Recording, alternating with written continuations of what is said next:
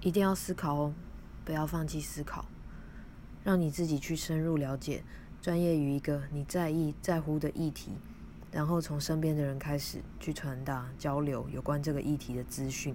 为什么呢？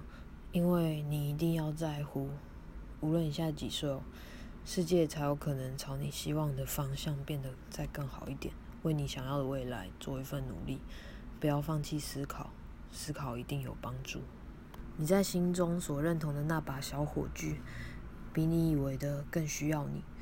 如果可以上去撑一把就好了，你做得到。必须承认，情况可能不会立刻好转。但你会变得越来越懂得处理原本令你感到错愕的一切情况。